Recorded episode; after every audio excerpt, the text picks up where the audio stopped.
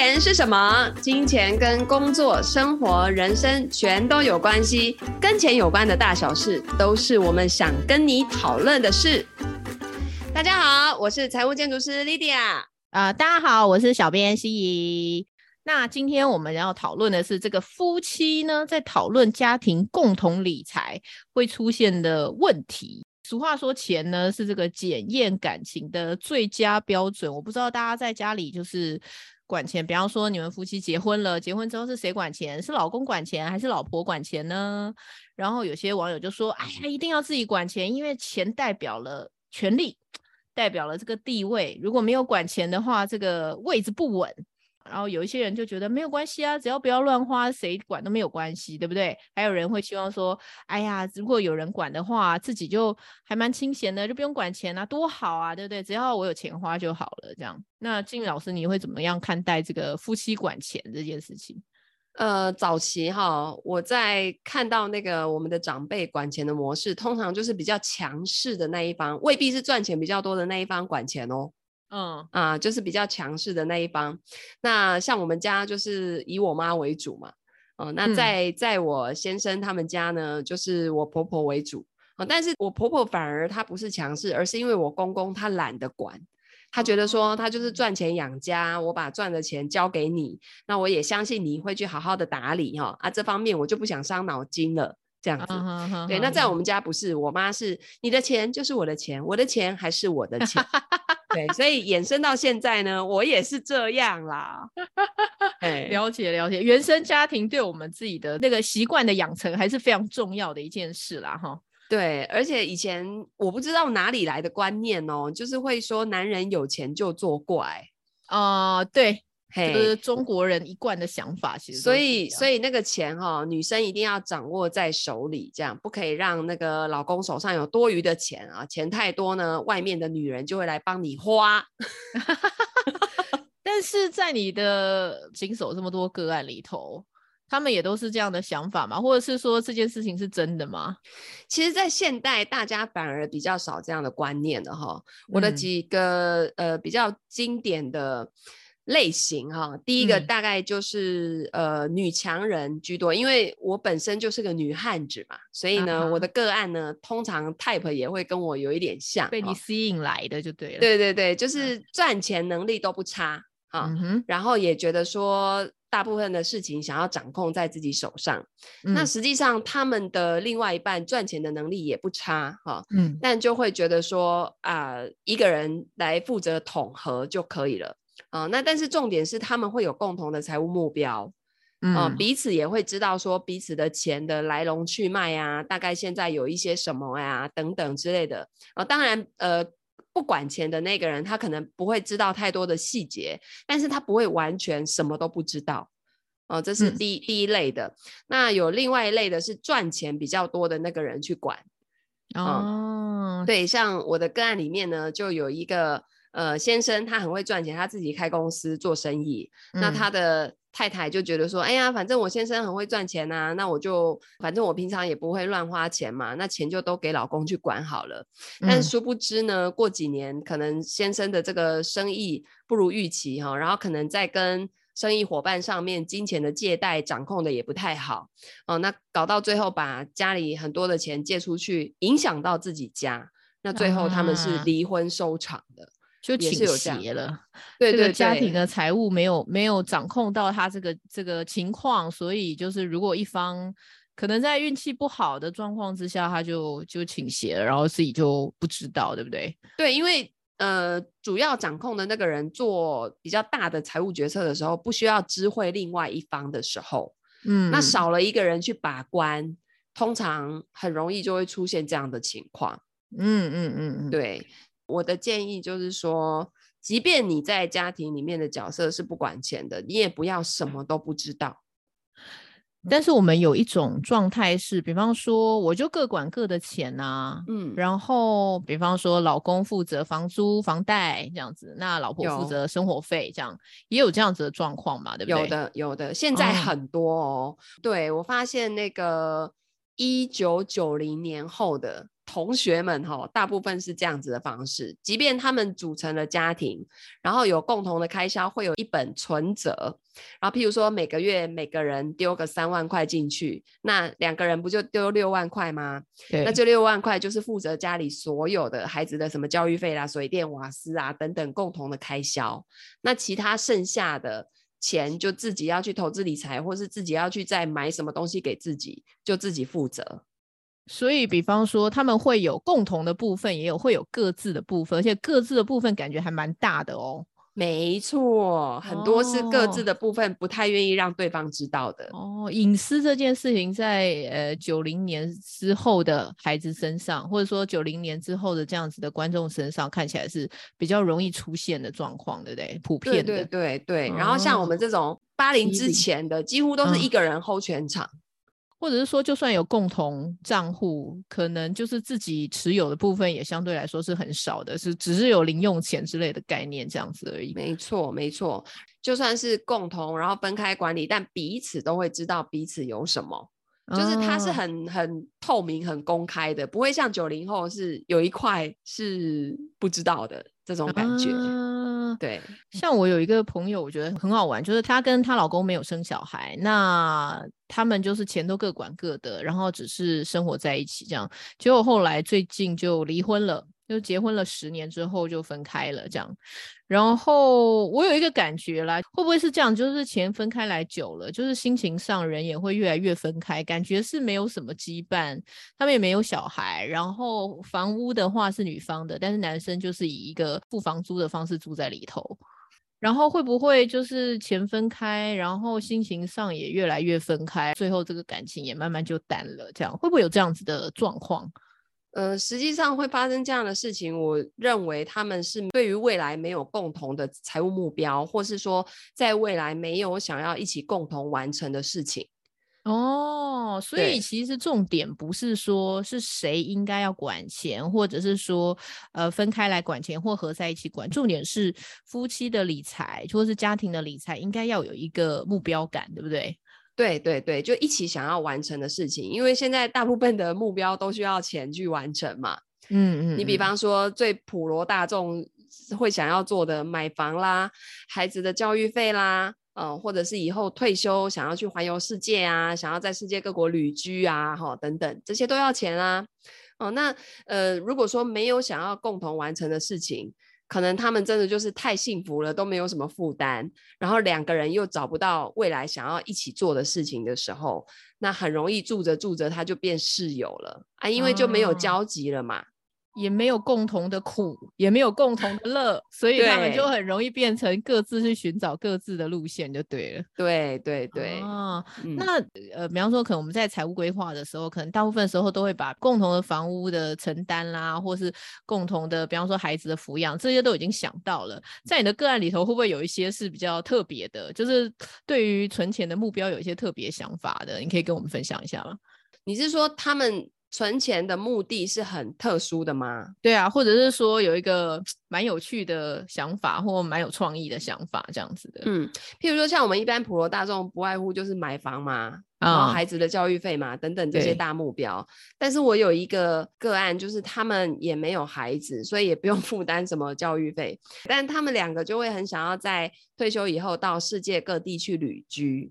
旅居，对，譬如说，呃，住在某一个国家，然后住他个半年，不是像观光客那一种方式，是真的深入当地人民的生活的去体验的那一种。哦，所以是真真实实在那边过个一两年这种感觉，对不对？对，而且其实你会发现，全世界各地的物价不太一样，有一些同样的服务哦，你在台湾跟在美国跟在东南亚那个花费差很多。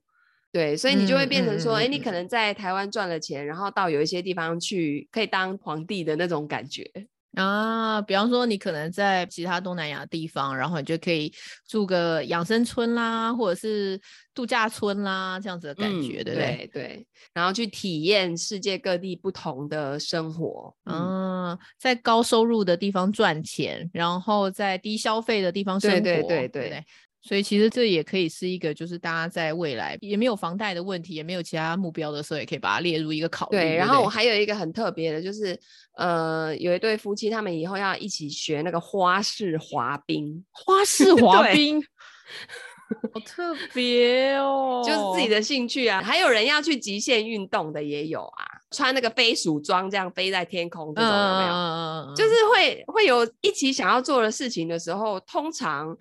就很难会分开，因为你们就会有共同的目标，就会譬如说，哦，那我们要想要做这件事情，就要趁年轻，那我们是不是还有十年的时间，赶快努力工作？啊、对，那或者是说，有些人是可能不用等到退休，他可能在这十年当中、嗯、中间抽个一年，然后去做这件事情，但是那一年的收入就会空白嘛。嗯那空白了的话，你就要事先知道说，哎、嗯，你现在的财富水库里面的这些水够不够去支撑那一年呐、啊？嗯，对，嗯嗯嗯嗯，有一个小型的逃走或者小型的休息，对对对，对对迷你迷你退休的概念，中间有一个休息，我觉得蛮好的，因为其实在这个这个过程当中，因为你知道，就是我们在跑步的时候有终点，就会跑得比较快嘛，就比较知道自己在跑什么。而且现在我们的人生都是呈现一种越来越长的时候，我们中间可能要有好几个目标来维持我们的人生的动力，对不对？没错。那夫妻的经营或是理财也是一个这个概念，对吗？对，而且我觉得也会随着两个人的成长啊，可能譬如说像我跟传文老师早期的目标就是买一间房养孩子啊。当时我在怀老大要生他的那一年，嗯、就已经先买好房子了。那接着孩子出生之后，就是。嗯呃，要养小孩啊，教育费啊，等等的哈。那但是后面呢，他们越大，你就会开始也会想要自己的第二人生啊，因为孩子大了以后不归你管了嘛，他们有他们自己的人生啊。嗯、那我们的人生呢，该怎么过呢？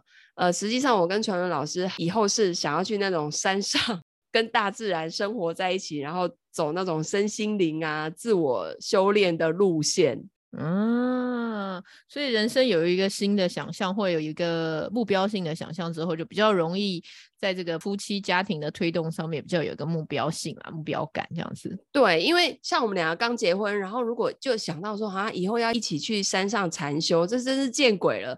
你就会觉得说，哈，我嫁给这个人，然后最后是要去山上禅修，不是吧？所以一开始的时候绝对没有想到。对，你年轻的时候，你只会想我要环游世界啊，我的生活要很精彩啊，要画面很多啊，很很丰富这样子啊。但是实际上，人是会随着年纪、时间，他心态会转变的。对对，有有有，之前有听过你讲一个，就是目标是买一个兰博基尼或者保时捷跑车的一个案例啦，嗯、然后就会觉得哇，这个。这个目标好年轻哦，对，然后反而我那天看到一个报道，就是反而真真正正的有钱人开的大部分就是 Toyota 啦、Honda 啦那一种的，顶多开个 B N W 啦、Volvo，对对对，不要撞回这样，对，就就真的要到兰博基尼那个方向，嗯、反而大家达到那个程度之后，也会觉得说啊，这个也还好，好像也也没有当初那么想要了。反正我想买就有，我也不急着现在买，对对对对对。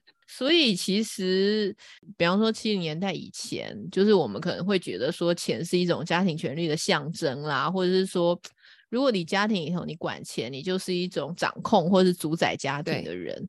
可是可能慢慢演变到现在，就是两个人要有共同的目标，比较能够在这个家庭财务上会更完整，对，对不对？而且我觉得真的不要让自己完全不知情，因为如果说你。完全把主控权或者说决定权交给另外一半的话，那实际上你是把你的人生去交给别人帮你来决定。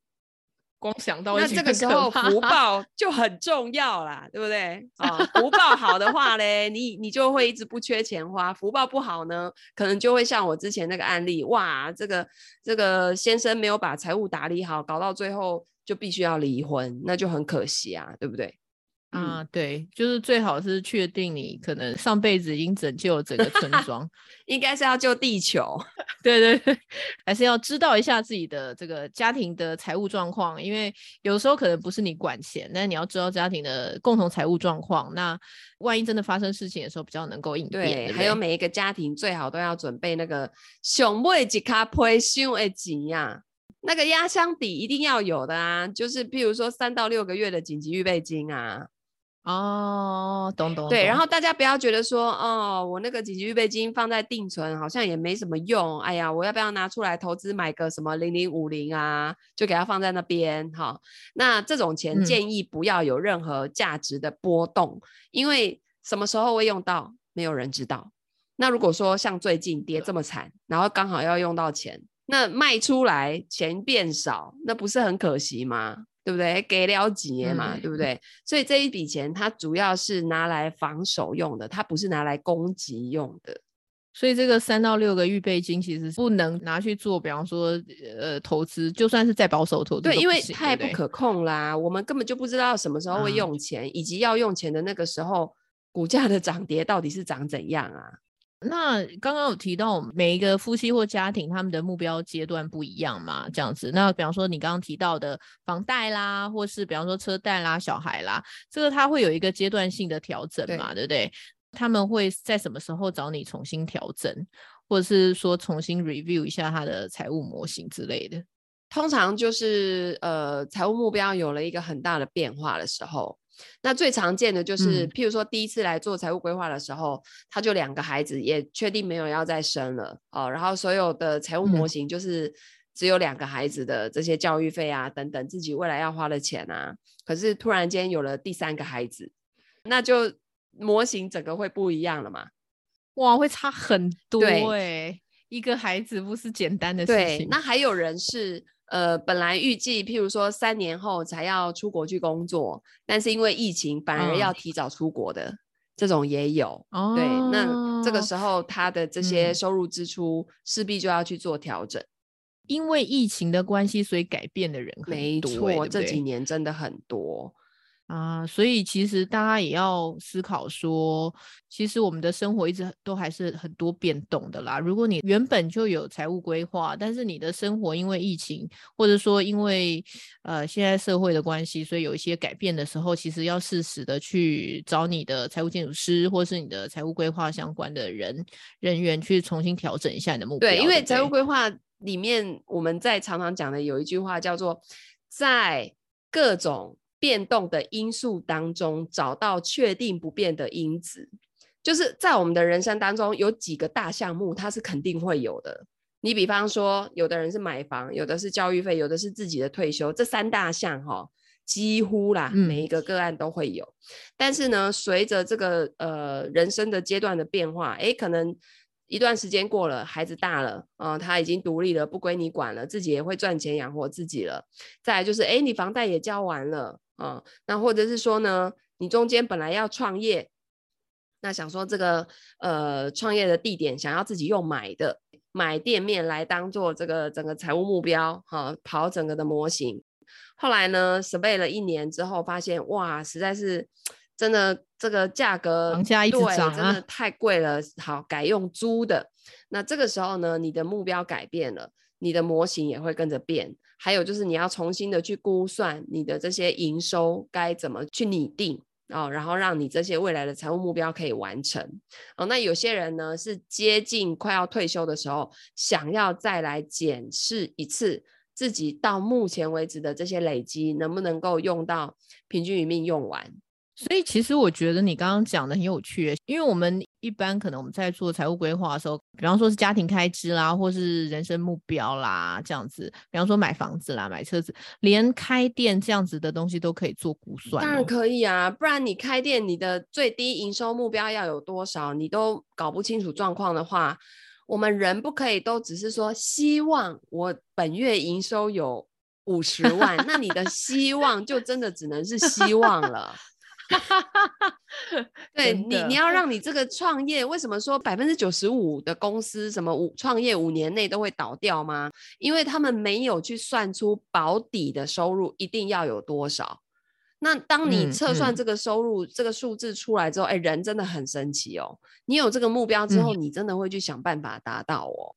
你会去想办法说，我要开发哪些通路，我要开发什么样的产品，然后我的成本该怎么估算，然后让我的净利最差最差要有这些钱。第一个可以呃搞定我自己家的这些开销，然后让我的公司可以正常的活下去。对，嗯、那实际上大家都会觉得说，这个最低最低是不是真的就会数字很高很难。实际上我做过的个案里面啊，他们一看到最低都会觉得哈，只要这样子就可以了哦。大部分是跟我想的不一样，大部分都是 这种反应哦。所以其实就是你们协助。呃，比方说创业者在做他们的经营估算的时候，对他们来说其实也不会是一个很恐怖的数字，然后也是一个呃有机会可以达到的一个经营数字，对不对？对，那个目标就是有一点点难，但你稍微跳一下，你就够得到的那一种目标。而且通常创业都要有这样子的目标，才有机会就是跨层次的去成长，是，或是有一个比较大的营收的翻倍啦。对，而且有了这样的目标啊，才会夫妻同心，其利断金。嗯，懂。因为你们的目标就一致了嘛，就很明确嘛。我一个月该赚多少钱嘛，嗯、然后谁负责什么，谁负责什么嘛。嗯、这时候谁管钱还是重点嘛？对，就会很同心啊。而且两个人讲的那个沟通的语言是一致的。所以其实人不能一直在定目标，但是目标定好了之后，就可以开始朝那个方向去前进。对啊，对对，不然你定完目标然后没有达成，然后你每年都在 定目标没有达成，那实在是太没有意义了嘛，对不对？而且我感觉，比方说财务目标出来了之后，就比较知道说啊，那我可能我第一步，比方说第一个月要达到多少，就是可以就是用时间来做摊算。比方说一年我可能要达到多少，所以我每个月要达到多少，所以我每一天可能要达到多少，这个数字就比较容易。计算出来，对，而且是渐进式的。我们不会说叫你第一年就要达到那个最最厉害的那个那个标准，而是第一年是让你活下来的标准。嗯、然后你甚至可以拆分，啊、我觉得好虚。对，你可以甚至拆分到，比如说你创业的前半年，你可能那个收入都是有一点点，嗯、然后到后面你怎么去估，慢慢成长多少，这样，然后一整年下来是确保你可以活下来的。啊，所以创业者也可以透过这样子的，比方说，呃呃，财务的规划来作为他们自己的，比方说经营上面的思考，或者是他们的成长应该要怎么样铺路。对，对，因为我们曾经就有做过个案，是那种、嗯、呃电商，然后卖实体物品的，那那个每天就是进货出货。啊已经就很忙碌了，对不对？可是实际上，他们到最后会发现自己每个月赚多少钱，他们算不出来。哦，嗯、对，因为进货的时候，就是销货的时候，可能同时又在进货。对，所以他钱收进来，他又马上交货款出去，那他真的就没有一个系统去理出来说，嗯、那我这个月到底真真正正赚了多少钱？可是他会处于一个呃永远会有钱花的状态，因为他也一直在收钱嘛。可是他也一直在花钱，是，但是他会发现五年、十年后自己家的财富水库的水位是没有上涨的，没有存存钱存下来，对钱都没有留下来，对，就是钱只是经过他家的财富水库而已。可是这样五年后、十年后才发现是蛮惨的。对啊，所以才做了财务规划之后，他们才赫然发现自己的这样瞎忙是有问题的。嗯，所以后来我们就去帮他们理出系统，因为大部分这样的家庭哈，通常都是公私不分啦，就是啊，我库通党库嘛，就公司的钱跟家里的钱全部混在一起，搞不清楚啊，很多这样子的，嗯嗯，然后而且这个时候要管钱的那个人会很痛苦的，因为他的可能一般我们没有学过财务管理的人的层次就会留在我管我自己的钱就好的状态啊。就更不要说是要管伴侣的钱，或是要管就是公司的钱的，这么这么复杂的东西上去，就会就会变得很困难。对，管一个家的钱都管不好了，再把公司的钱再混进来管，那只会更乱。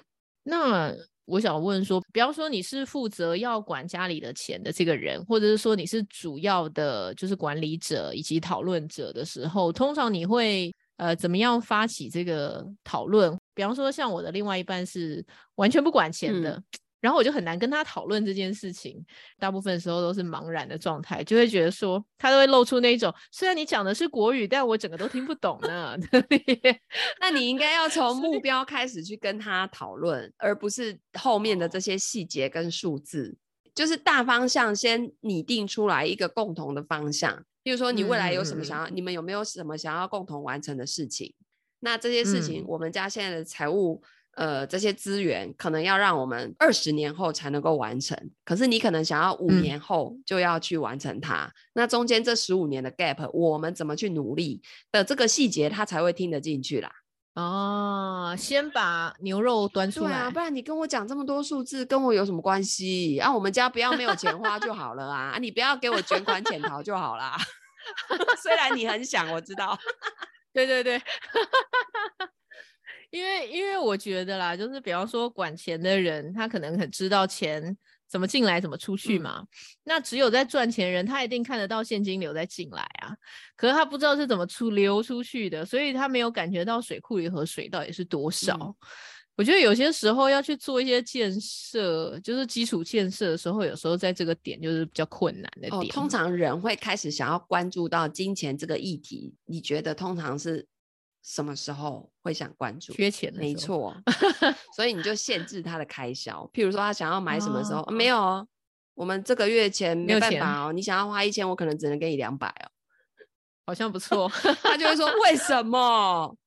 啊，这个时候不是他就会开始愿意听你说了吗？哦，好像不错。好，这一段我要学起来。所以要增加他的那个求生欲，对，就需要有一些这个动力啦。对啊，不然通常这样的人都会假币唔在阿币给，就生气有没有？就会觉得说，就是你已经管钱了，然后你还要花时间去跟人家解释，嗯、我还要跟他，就是你知道，就是还要再教育，你就会觉得这整套。好麻烦哦，好痛苦哦。其实我觉得也不用解释，是就是老老实实的把那个呃资产负债表的那个净值啊，左边的资产扣掉右边的负债啊。譬如说三月份的时候是一百万，到五月份的时候剩下二十万，那你就会发现说，我们家的水少了八十万哦，怎么会这样呢？就要去讨论那个来龙去脉了。啊那如果说从诶三月份的时候一百万到五月份的时候来到两百万，老公我们做对了什么？然后要把它找出来，然后老公原来是你怎么样怎么样，收入增加好多，老公继续加油，他就会很开心啊，他就为你做牛做马啊，不是吗？还要有一些正面的这个加强的对对对对对。那只是说他如果真的就是漫不关心，那你就先限制他的消费，让他觉得呃为什么要这样？然后你再慢慢去跟他谈，啊、不然现在真的就是现在的消费，嗯、譬如说像去那个便利商店，都是拿那个卡片，然后哔哔哔，实际上你拿了什么，哔了多少钱，真的都不知道哎、欸，很没有感觉。对，而且我发现现在便利商店很多东西都不标价哦，对，都要去刷才知道，然后你就会吓到，然后又不好意思买回去，所以实际上。也不是他们漫不关心，是因为现在消费的形式很容易让人家这样，电子支付的关系。啊，对。但我觉得要让他们去有那个意识，知道说什么东西变贵了，然后这个东西价格到底合不合理。嗯嗯嗯，对。明明便利店对面的便当店，一个鸡腿便当了不起一百块，我为什么要吃一个一百九十五块的鳗鱼饭呢？嗯嗯，而且量还比较少，真的。可是我觉得，对啊。他这个是不是一种习惯的磨合？就是说，我就是一个喜欢吃贵的便当，或是我我就是一个喜欢吃就超市便当，或者是那个便利商店便当的人，这样。然后你要叫我改观念，我觉得难。但是我觉得现在把价格刷出来给他们，再怎么没感觉的人都会有感觉。对啦，现在真的很夸张哎。对，因为我就是属于那个没在感觉的人。说实在的。连我都会注意到这件事哦。对，因为我们家的吃每个月就是那样，你吃再多就是差不多三万块，打死了。嗯嗯嗯嗯，吃哦，光吃这，而且是吃的很豪华的哦。嗯哼。可是连我都会有感觉，那个就是代表真的太 over 了，因为那个真的一，一你都没有在看哦，那个真的很可怕。对，会会。我上次就吓到。对，有买两条，好像是鱼吧，嗯，一一条好像一百六十五，哎，哎，这很敢买，就买鱼。对，因为我想说就吃看看，没吃过，然后看起来也还不错，哇，结果我我那一次就是没有看，而且我还我想说怎么结账这么多钱，我跟他要了明细，哇，原来是那两条鱼的关系，从此之后就再也不买啊。便利商店有的时候那用卡消费是没有明细的。对，他会问你需不需要明细，或是存在卡，因为现在都那个电子发票也都存在卡里面了嘛，存在卡里。对啊，所以其实现有的消费方式也影响到我们对于就是比方说消费的检视这件事情的轻忽啦。对，还有价格的感知。哇，价格感知这件事情真的很恐怖，我觉得。对，所以真的也不要去责怪另外一半。有一些男生就是很大条啊，他他这就是粗线条的那种，他也没在管啊。啊，但是那个真的来回会差很多钱。所以我现在能做的事情，第一件事情就是先把老公的卡全部收回来，第二件事情就开始限制他的用处。不用啊，你就给他一张那个悠游卡，不会自动储值的啊，每个月就是固定储个两千块给他，然后他哔哔哔哔到没有的时候，他就不能再买了。对，然后就会说，哎，老婆，我里面没有钱，你就会说，嗯，为什么花这么快呢？而且他自己也会发现说，啊，我两千块只够用几天哦，这样子啊，其实他们会有感觉的哦。好，所以所以我觉得说，呃，夫妻之间啊，最终就是要有。首先要有共同的财务目标，就是一起想要完成的事情，才不会住到最后变室友，嗯、然后就和平的离婚了啊！其实这也不会不好啦，吼，至少离婚不要吵架啊，什么砍砍杀杀啊，有没有很和平？对，但是这个就你会觉得，嗯，那当初为什么要结婚呢？是误会一场吧，对不对？应该说回来再想，就是这个结婚的意义就消失了。对，那两个人要一起过一辈子，嗯、总要总要有。一起想做的、想完成的事情嘛，啊、对不对？就是回头来看我们的婚姻里头，应该有一个共同要完成的目标，那我们的婚姻才比较容易走得长久嘛，对不对？对，然后夫妻不就说是什么同修同修嘛，一起修行的一个伴侣嘛，嗯，那一起修行。的道路上就会有很多想要一起做的事情啊，不是吗？对，那这些事情有的要花钱，有的不用花钱啊。嗯、那就算不用花钱，你要花时间啊。嗯、那你的时间拿来做这些事情，你就没有办法去工作了。那你的收入不就没有了吗？嗯，那还是要看回来财富水库嘛。对对，好，那再来就是呢，呃，不要不要完全不知情，嗯。对，不要放任自己完全搞不清楚状况。那有的人可能会说啊，可是我老公就很强势，他都不想让我知道耶。哦，那这个时候怎么办呢？你当然不可以去硬要他给你知道啊。嗯，你要做的是自己也要有自己的财务管理系统，自己也要做好准备。嗯嗯嗯，因为通常不愿意让你知道的另外一半。一是家财万贯，他可能也觉得啊，你不会缺钱花啦，你也不用知道这么多啦，这是第一种，嗯啊，这是比较好的。第二种呢是负债一堆的，做生意啊，然后这个周转啊，然后常常嘎不过来，他也不想给你压力啦，嗯，对。可是通常这样的情况哈，一旦你知道的时候，那个状况都已经不是太好了，嗯嗯嗯嗯，对。那所以说。我的建议就是你自己也不要对于财务管理这件事情完全搞不清楚状况，你要有一些基础的概念跟逻辑。嗯，那如果心有余力，你自己可以有一点收入的话，你可以从自己的开始慢慢打理开始。哦，所以除了你自己的家庭的状况你要自己了解之外呢，其实你还是要多一点学习的部分，比方说你要知道财务。该是怎么管理的，对不对？然后做一些金钱的整理的学习，这样子，然后对呃财务呃规划要有一定的概念，这样子才不会觉得说，哎，我的财富水库到底是怎么留下来，这件事情是完全不知情的，对不对？对，嗯，就是钱到底为什么多了，也要清楚原因；钱到底为什么少了，也要知道来龙去脉啊。嗯，就是这样子，人生才会活得明明白白啊。啊，就不要再打混账了，在这个钱上面，其实要更精明一点，对不对？所以其实经营婚姻的这个里头的这个理财的问题，其实不是选择题啦，不是说哎你管就好，或者是我管就好，或是钱多的管好，还是钱少或强势的人管好，它是没有固定答案的。嗯、问题是，问题是你有没有目标，然后你有没有想法，然后你自己要有一个基础的概念在身上，对不对？对，然后最重要的是跟另外一半也要达成共识。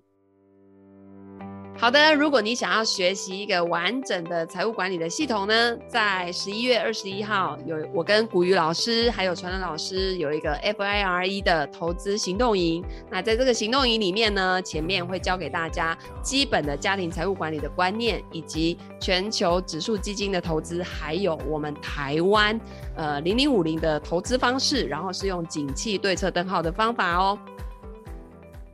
那如果你对于这样子的学习有兴趣的话，欢迎点击下方的链接，然后呢来找我，我就会告诉你这个课程的细节。那如果你喜欢我们今天分享的内容，欢迎按赞、留言、转发、订阅我们的频道哦，然后也分享给你身边的亲朋好友。那我们就下次再见啦，大家拜拜，拜拜。